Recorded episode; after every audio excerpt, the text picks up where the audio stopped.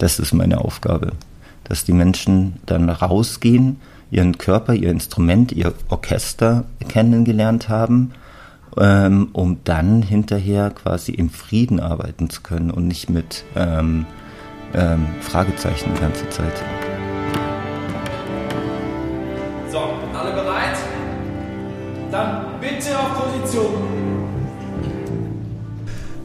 Herzlich willkommen bei der Generalprobe, ein Podcast von Neues Tanzen. Mein Name ist Leon Morelli und wir lernen hier viele Menschen kennen, die das Tanzen zu ihrem Lebensinhalt gemacht haben.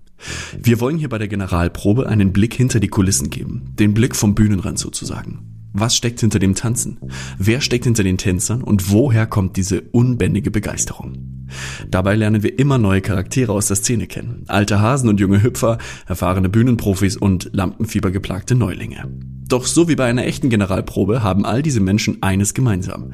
Die Passion fürs Tanzen. Denn ganz gleich, an welcher Stelle man sich in seinem Leben befindet, wie viel Erfahrung man schon gemacht hat oder welchen Weg man gewählt hat, das Tanzen schafft eine starke Verbindung. In dieser Folge treffe ich Hannes Hertel, Direktor der Ivanson International School, Tänzer, Choreograf und passionierter Nachdenker.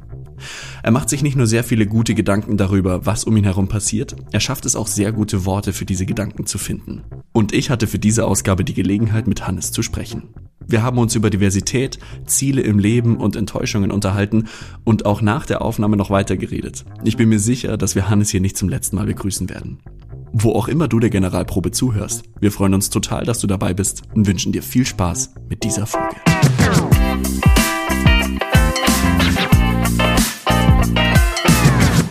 Lieber Hannes, das ist eine neue Ausgabe der Generalprobe. Ich freue mich total, dass du da bist. Und um den Zuhörern so einen kleinen Einblick zu geben, wer du bist, würde ich dich bitten, dich vorzustellen. Okay, hallo, bin der Hannes. Ähm, ja, im Grunde würde ich gar nicht mehr sagen wollen.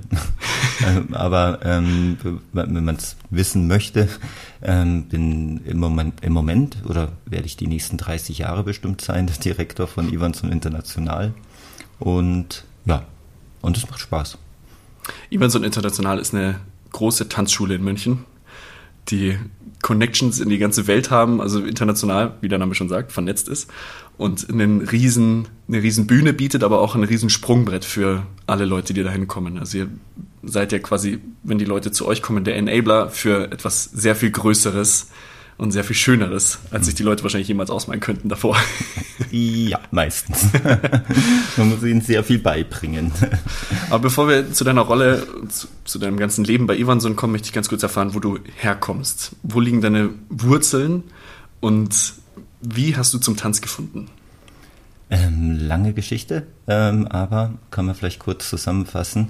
Wurzeln sind in Garmisch-Partenkirchen in einem Hotel, das Almenrausch und Edelweiß. Und da bin ich groß geworden und ähm, bin aber mit 16 zu Hause weg schon ähm, nach München gegangen. Habe ähm, ewig lang gesucht, was mir Spaß machen könnte im Leben. Also war immer auf der Suche, mhm. bin ich immer noch. Ähm, und ja, habe einiges ausprobiert vom Medizinstudium, Pädagogikstudium, Hotelfachausbildung, in der Drogenberatung gearbeitet, einen Klamottenladen gehabt, einen Café geleitet.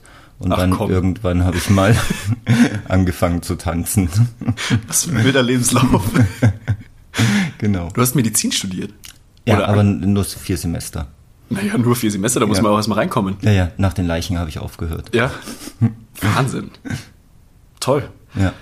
Das heißt, du bist nach München gekommen und hast in alle Richtungen geschossen und geschaut, wo du dich wiederfinden kannst. Und jetzt, momentan, findest du dich im Tanz wieder. Genau. Was war das für ein Moment, in dem du das festgestellt hast für dich? Oder beschreib die Situation, falls es da einen Moment gab, der für dich ausschlaggebend war.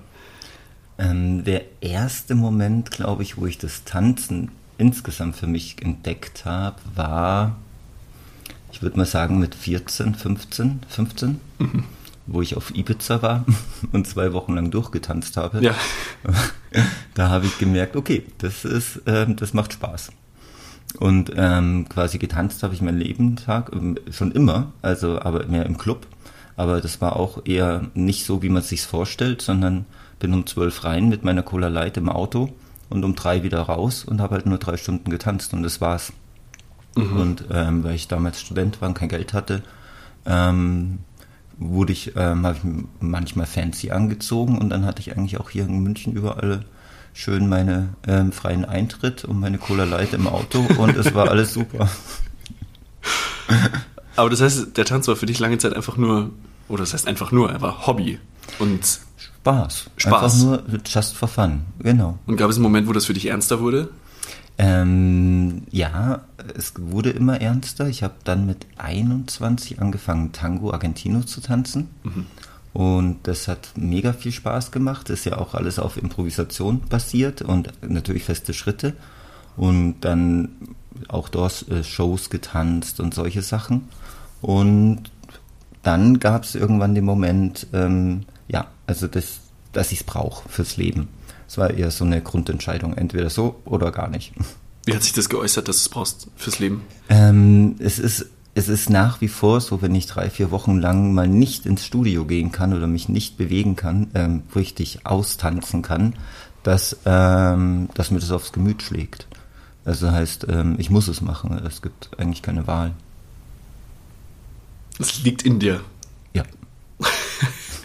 Das ist so interessant, weil das haben, das haben bisher alle, mit denen ich gesprochen habe, haben gesagt, dass sie das machen müssen. Und ich finde es total interessant, dass sie nicht von wollen sprechen, weil es steckt natürlich auch Wille dahinter, man möchte es gerne machen, aber dass es für jeden ein Bedürfnis ist wie Essen und Trinken, Ja.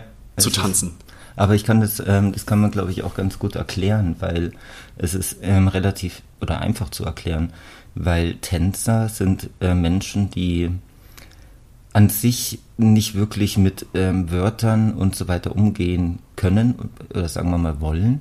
Wir lernen das dann zu tun, aber wir haben äh, so viele Dinge in uns, die wir ausdrücken möchten, die einfach zwischen den Zeilen stehen und die man ähm, nicht greifen kann und die teilweise so viele ähm, Subtitel haben, dass man das, ähm, wenn man darüber sprechen wollen würde, müsste man Bücher schreiben, ähm, Romane und wir machen halt da stattdessen Choreografien und ähm, ja und die berühren und das glaube ich ist unser Kanal. Also wir brauchen diese körperliche Betätigung, um Dinge loslassen zu können.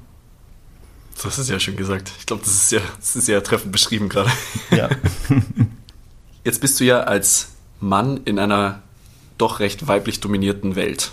Es gibt ja schon eher mehr Tänzerinnen als Tänzer. Wie bekommst du das oder bekommst du das zu spüren? Äußert sich das irgendwie in deinem, in deinem Tag, in deinem Leben? Oder hat es sich früher irgendwie geäußert, dass du gemerkt hast, ich bin als Mann hier in dieser Welt und das andere Geschlecht überwiegt irgendwie? Ähm, als Mann selber ähm, spürt man es nicht so arg. Ähm, es ist eher manchmal eher das Gegenteil. Man wird halt gesehen, ob man was kann oder nicht am Anfang, weil man einfach anders als der Mann ist in der Gruppe. Das heißt, im ersten Moment kriegt man Aufmerksamkeit, teilweise dann auch in der Gruppe vielleicht mal verdient und auch mal unverdient in dem Sinne, obwohl man das so gar nicht be ähm, bewerten sollte. Ähm, es, es kommt auf einen selber drauf an, wie man damit umgeht. Ob man das ähm, wahrnehmen möchte, ähm, da der Mann zu sein oder die Männer zu sein, oder ob man es einfach nicht wahrnehmen möchte. Man kann ja damit spielen. Man kann damit ja umgehen. Das wollte ich gerade fragen, ob man darauf überhaupt so Einfluss nehmen kann. Ähm, ja, also äh, die Sache ist die, man, es wird halt oft gar nicht überlegt. Also so Themen wie zum Beispiel bei dann Mädchen, äh, bei den äh, Mädchen, kann man schon sagen, ähm, ob wer jetzt was tanzt in einem Stück, das gibt's bei den Jungen in der Gruppe oft nicht, weil die haben immer dann schon das Duett oder sowas. Und ähm, das heißt, wir kommen gar, ganz selten in die Situation, dass wir überhaupt in dieses gleiche Denken reinkommen wie unsere Kolleginnen, weil wir immer direkt ausgewählt werden, ohne, ohne gefragt zu werden. Also es heißt ja auch nicht, dass man das machen möchte. Man möchte vielleicht am Anfang, wenn man Anfänger ist, gar nicht im Mittelpunkt stehen. Verstehe. Aber man wird sofort in den Mittelpunkt gestellt und ist der Junge. Ähm, und das ist dann manchmal angenehm und manchmal aber auch ganz schön viel Druck. Wenn man ehrlich Kann ich mir ist. vorstellen, ja. Weil bei den Mädchen werden dann die ausgewählt, oft die schon jetzt die Besten oder die, die das, die, ja, die das schon umsetzen können, in dem, zu dem Zeitpunkt, die anderen lernen es ja immer noch. Ähm, und als Junge muss man immer. Ja. Spannend. Ich finde es, ich finde es einen total spannenden, eine spannende Aufstellung, weil ich finde, dass die Tänzerwelt eine der wenigen Realitäten ist, in denen diese Geschlechterungleichheit irgendwie ein bisschen umgedreht ist. Weil sehr viel in unserem Leben männlich dominiert ist, leider. Ja. Auf, in, in, einer total irren Art und Weise. Und es ist in einem Selbstverständnis befindet sich das Ganze, was ich total abstrus finde. Mhm. Aber in der Tänzerwelt ist es so ein bisschen umgedreht. Ja und nein. Auch da haben wir nach wie vor das Problem, dass die ganzen Führungspositionen ganz oft bei Männern liegen. Das wollte ich gerade fragen. Es ist leider so. Also und woher das kommt, weiß man nicht. Also das, also ich kann es nicht ähm, bewerten, warum und wieso das so ist. Weil in meinem Team sind wir Männer, eins, zwei, drei, vier mhm. und der Rest sind Frauen. Ähm, aber. Wie viele Frauen sind das denn bei euch?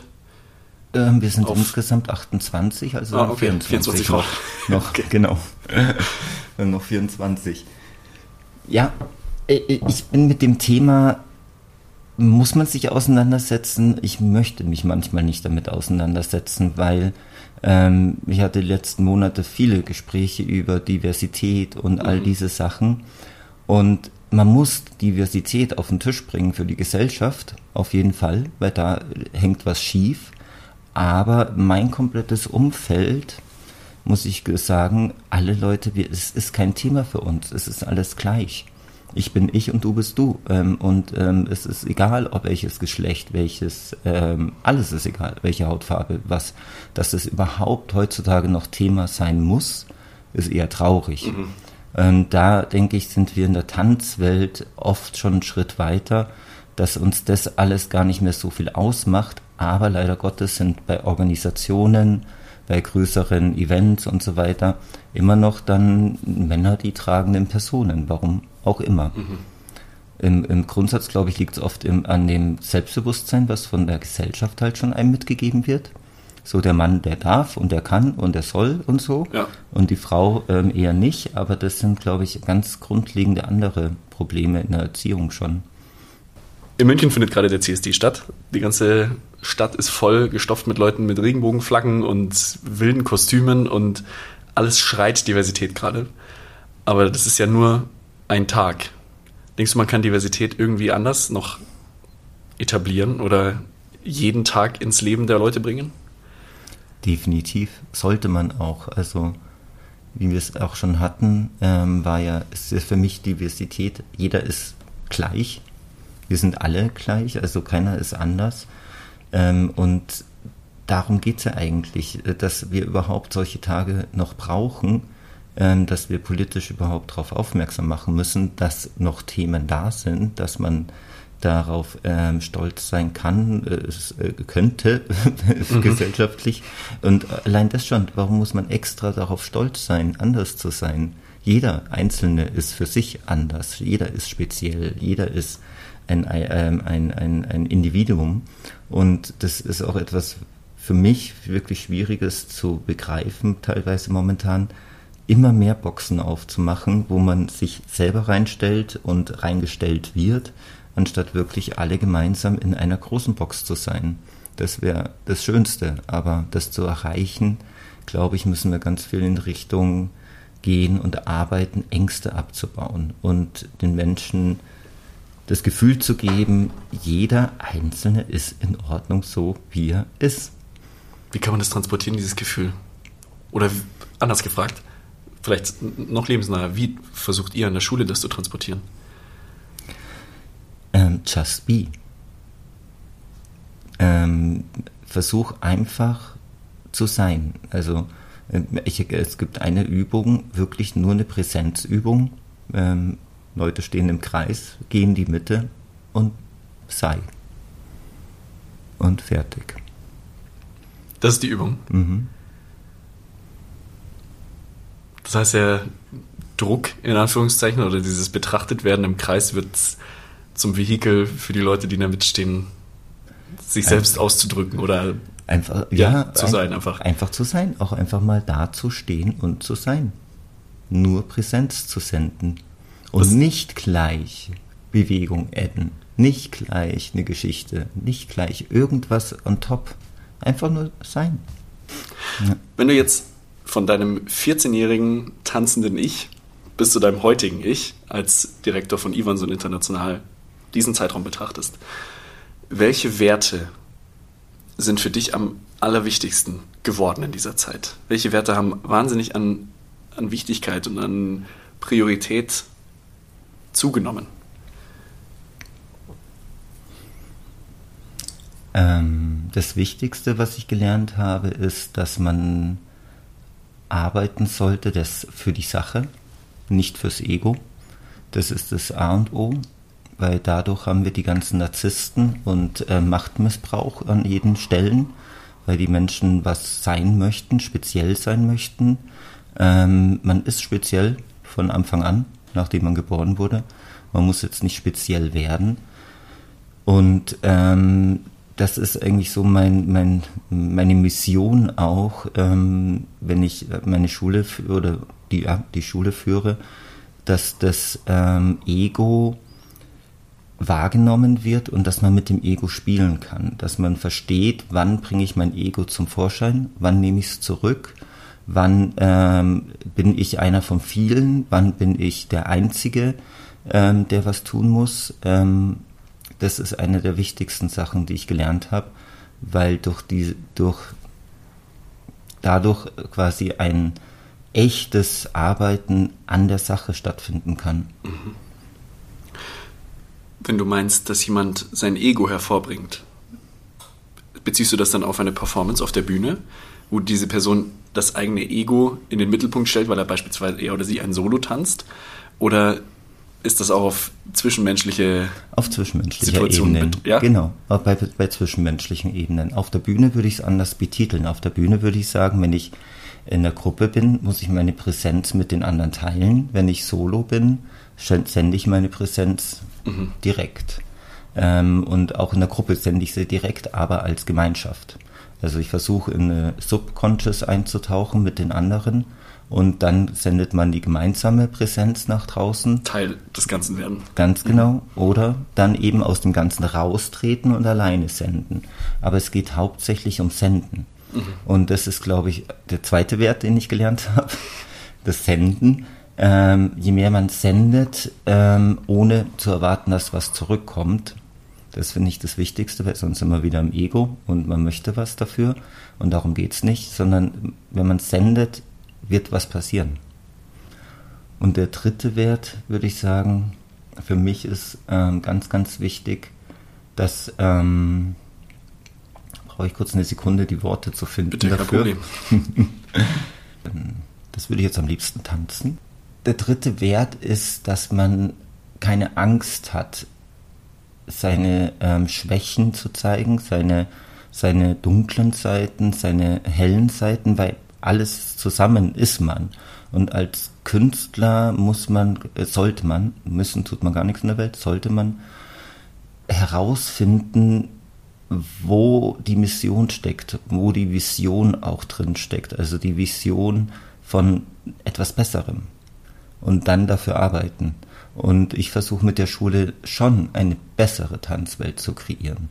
Und das äh, Feedback bekommen wir Gott sei Dank nach und nach, dass die Atmosphäre in unserer Schule wirklich ähm, ja, speziell ist. Mhm.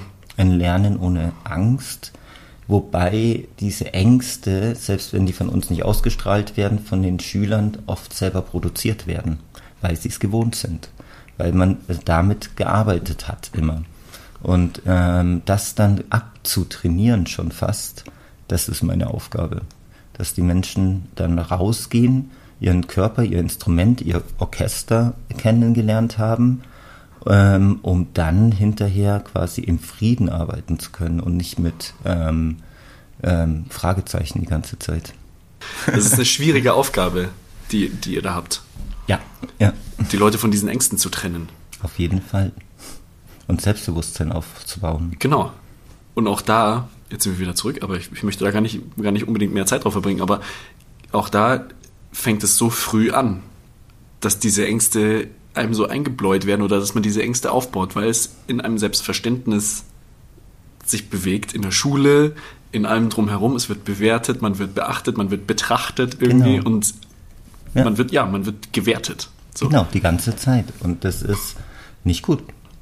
Es sollte einfach so nicht sein. Und das sollte man verändern.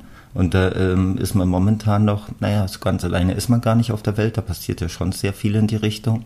Aber Ängste in allen Nationen ähm, bewirken auch die Gegenrichtung wieder, dass wir auch Rückschritte machen. Und da muss man wirklich gemeinsam dran arbeiten, dass es nicht passiert. Dass man immer vorwärts geht, vorwärts, vorwärts, vorwärts. Mir ist noch ein Wert eingefallen. Ja. Das finde ich den allerwichtigsten, muss ich sogar sagen, ist reflektiert zu sein. Reflektiert zu sein, sich selbst gegenüber und der Gemeinschaft gegenüber. Weil nur dann kann ich wirklich ehrlich mit mir selber und mit meinem Gegenüber arbeiten. Das sind gute Werte. Ich glaube, wenn man diese Werte verinnerlicht, das ist die Hausaufgabe für alle Podcast-Hörer, Ja. verinnerlicht diese Werte und schafft eine bessere Tanzwelt. Ja, und eine bessere Welt für euch ja auch. Ne? Genau. Also nicht nur da. Die Grenzen sind fließend. ja. Ich mache auch Manager-Workshops, denen erzähle ich genau das Gleiche. Ja? Ja. Das ist eine gute Überleitung. Du hast ja gerade gesagt, wenn du drei bis vier Wochen nicht tanzt, dann wirst du unzufrieden. Und ja. das drückt auf deine Stimmung. Aber jetzt bist du ja nun mal Direktor einer Tanzschule. Und ich stelle mir vor, dass Direktor sein wahnsinnig viel Arbeit mit sich bringt, die nicht im Studio oder auf der Bühne stattfindet. Wenn du dieses Gewicht in deinem Leben momentan beschreiben, beschreiben könntest zwischen Arbeit am Schreibtisch, administrative Sachen, Schule managen und tanzen, wie ist dieses Gleichgewicht gerade? Sagen wir, vor Corona war es 40, 60 oder 30, 70 und während Corona war es 10, 90. Also der geringere Wert ist das Tanzen. Ähm, genau, Okay. leider. Ja. Und auf natürlich ist auch der Plan dann in der Zukunft auch ähm, noch mehr Mitarbeiter und so weiter zu haben, dass man auch da wieder dann wieder andere Zahlen nennen könnte. Ja. Genau. Wie war dieser Schritt für dich, in, in, diese, in diese tragende Rolle zu gehen und dadurch das Tanzen etwas mehr, leider etwas, wahrscheinlich noch mehr in den Hintergrund zu stellen? Also deinen, Ta- deinen Tanz? Mhm. Das war nicht schwer, weil es war ähm, wieder, es musste sein. Ja. Es, es war eigentlich ganz einfach, weil die Vision, die ich habe, kann man nur so umsetzen. Und da muss man halt auch für Dinge, die man ähm, erreichen möchte, auch mal was zurückstecken. Und das ist auch was, was ich der Generation mitgeben möchte. Es ist nicht alles Friede, Freude, Eierkuchen und es ist nicht alles, wie ich es haben möchte. Ähm, es ist ganz oft eher so, dass ich ähm, für das, was ich erreichen möchte, auch mal was opfern muss und auf was verzichten muss. Und ähm, dieses Verzichten bedeutet noch lange nicht, dass ich es nicht machen kann. Es ist ja nur aufgeschoben oder nur aufgehoben. Oder man muss sich seinen Zeitplan so bauen, dass man es dann trotzdem noch machen kann.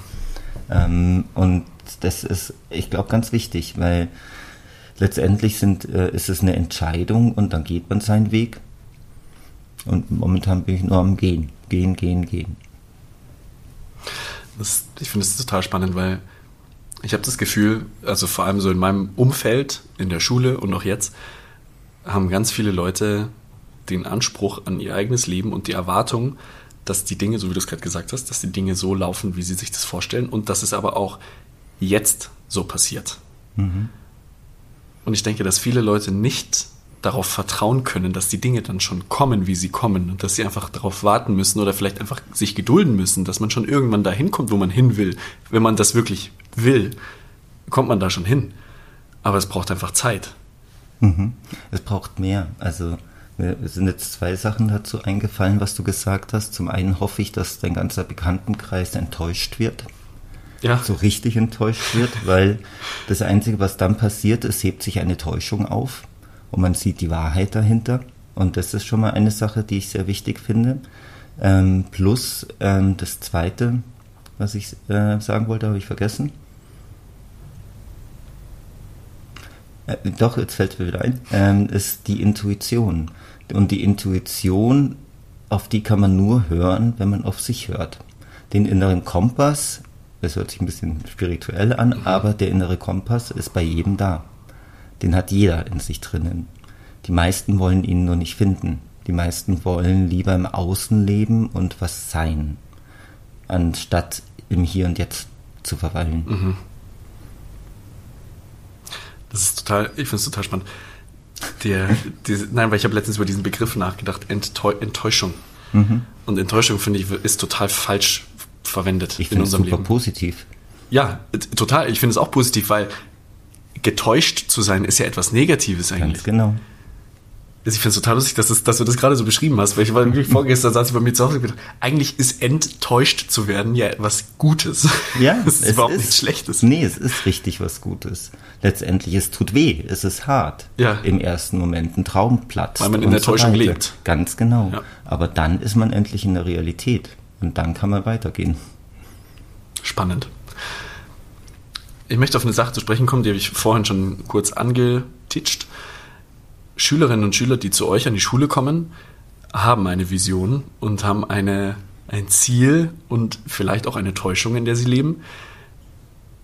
Und ich denke, dass es ja dann auch in eurer Verantwortung liegt, im Rahmen dieser Ausbildung oder im Rahmen von Workshops, die ihr gibt und so, den Schülerinnen und Schülern etwas zu geben, was man als Perspektive bezeichnen könnte, was aber vielleicht auch einfach so ein Weg ist. Vielleicht keine finale Perspektive, sondern die Leute einfach so ein bisschen in die richtige Richtung zu bringen. Ist das nicht unheimlich viel Verantwortung, mit diesen Erwartungen, also diese Erwartungen zu handeln, mit denen die Leute zu euch kommen?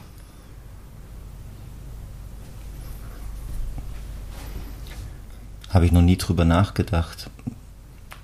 Will ich auch nicht. Okay. Ehrlich gesagt. Weil ähm, das ist, ist finde ich, ist ja logisch, dass die was wollen. Und wir bieten was. Und wenn ich jetzt davon, wenn ich über anfangen würde zu überlegen, ob das anstrengend oder viel ist, hätte ich Angst davor.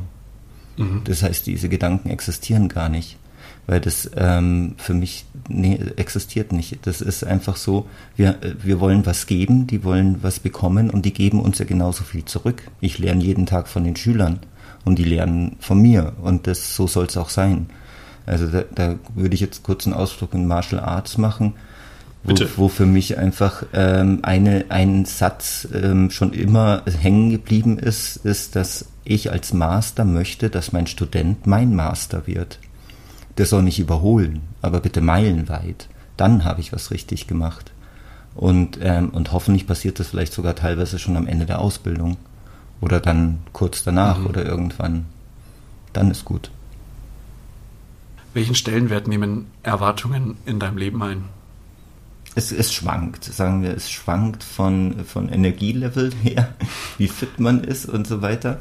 Im Grunde versuche ich so äh, gar keine Erwartungen zu haben weil kein Mensch weiß, was morgen ist.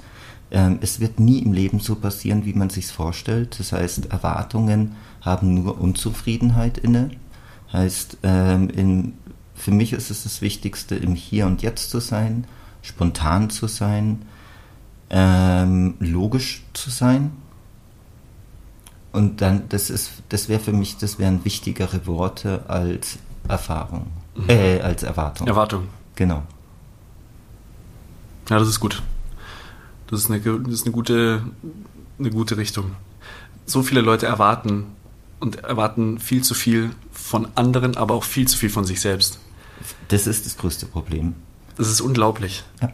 Was die Leute für Erwartungen an sich stellen, wo, man, wo ja jeder von außen schon sagt, spinnst du? Wie? Wie, wie soll das denn gehen? Also, Richtig. das hat nichts damit zu tun, dass man nicht an die Leute glaubt, sondern das ist einfach völlig, völlig zu viel. Ja. Viel zu viel. Ja. Also ich würde das, äh, auch das Wort Erwartungen austauschen äh, mit Träumen. Also ich habe große Träume, mhm. sehr große Träume. Ich habe ähm, größenwahnsinnige Träume. Ja. Und das ist aber auch was, was ich meinen Kids ähm, ähm, beibringen möchte.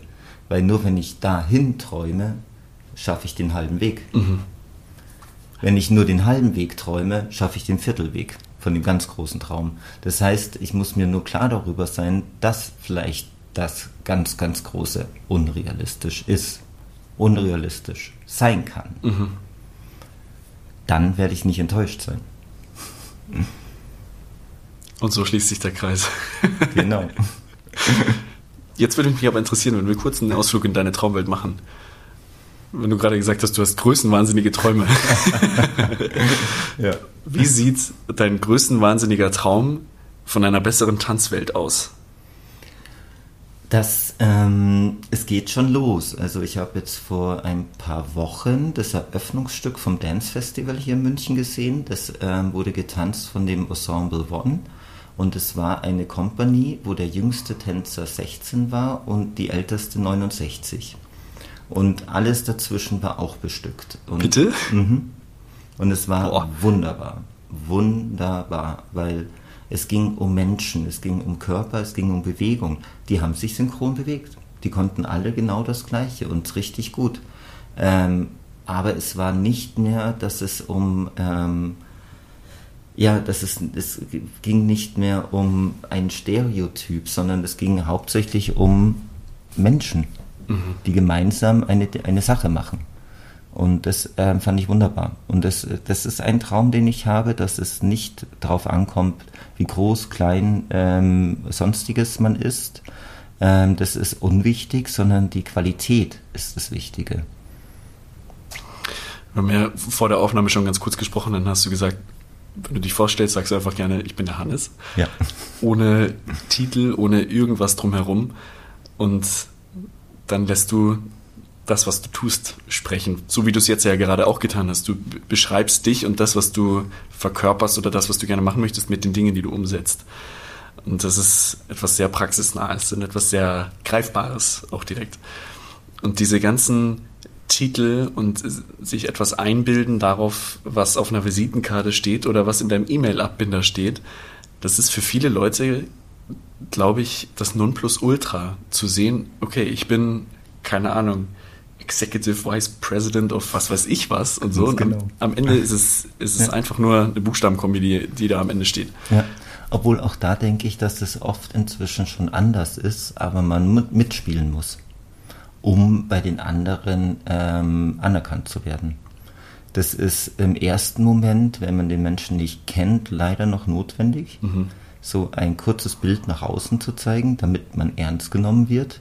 Und dann im zweiten Schritt, wenn man persönlich aufeinander trifft, kann man das auch alles wieder wegstreichen. Das heißt, du findest nicht, dass man sich selber dadurch ein bisschen untreu wird, wenn man das Spiel mitspielt? Ähm, du hast es genau gesagt, gerade man spielt. Ja, gut. Okay, gut. Touché. Ich habe jetzt noch zum Ende drei Fragen. Drei spontane Fragen, die du Okay. ausführlichst beantworten kannst, wie du möchtest, die du aber auch ganz kurz beantworten kannst. Fühle dich ganz frei. Wo muss man mal getanzt haben? Da ist man im Ego drinnen. Muss man irgendwo getanzt haben, um Tänzer zu sein? Meiner Meinung nach nein.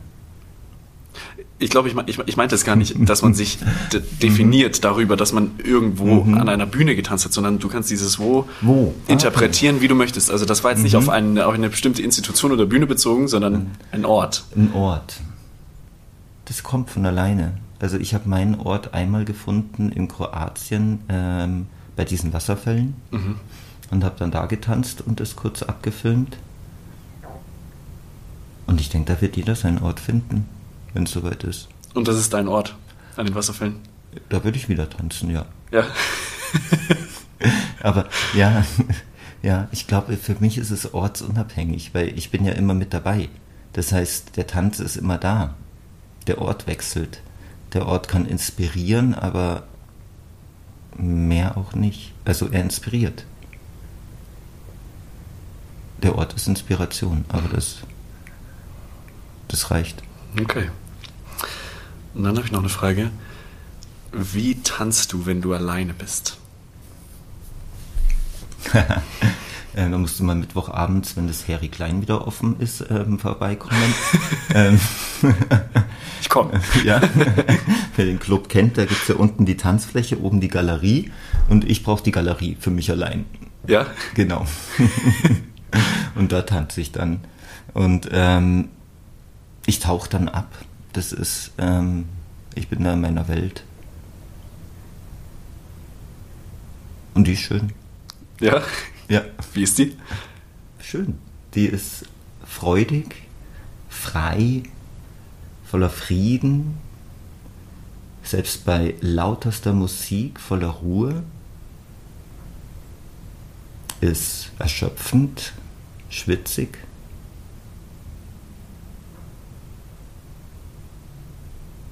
und erlösend. Schön. Schöne Welt. Ja. Die schöne kleine Hanneswelt. Das ist der Titel von deinem Buch. Genau. genau. Okay, letzte Frage. Stell dir vor, du bist Sprayer Mhm. und bist nachts unterwegs hier in München am Hauptbahnhof.